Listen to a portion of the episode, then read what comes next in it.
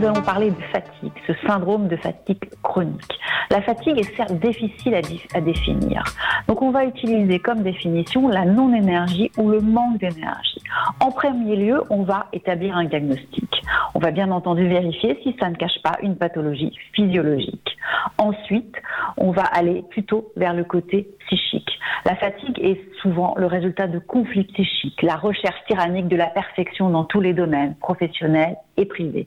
La fatigue est un symptôme. On va l'écouter, on va chercher le message qu'elle envoie, l'analyser, faire une introspection sur les situations stressantes qui ont pu engendrer cette fatigue. Est-ce un, un événement passé qui impacte sur le présent? Est-ce la remise en route d'anciens conditionnements néfastes face à des problèmes presque similaires déjà rencontrés dans le passé, comme faire plus de la même chose qui ne fonctionne pas aggrave le problème au lieu de lui apporter une solution. Est-ce une peur? On va analyser à ce moment-là les risques d'un changement. Euh, des inconvénients et bien entendu aller vers les renoncements. Une fois les introspections faites, c'est-à-dire la recherche du pourquoi, on va aller vers le comment faire pour aller mieux.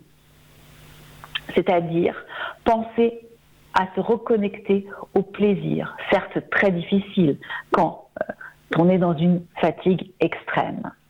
On va peut-être simplement regarder une fleur, boire une boisson que vous aimez tout particulièrement, regarder le lever du soleil. Donc tout simplement penser au plus petit plaisir que vous pourriez faire, c'est-à-dire laisser une toute petite place au merveilleux.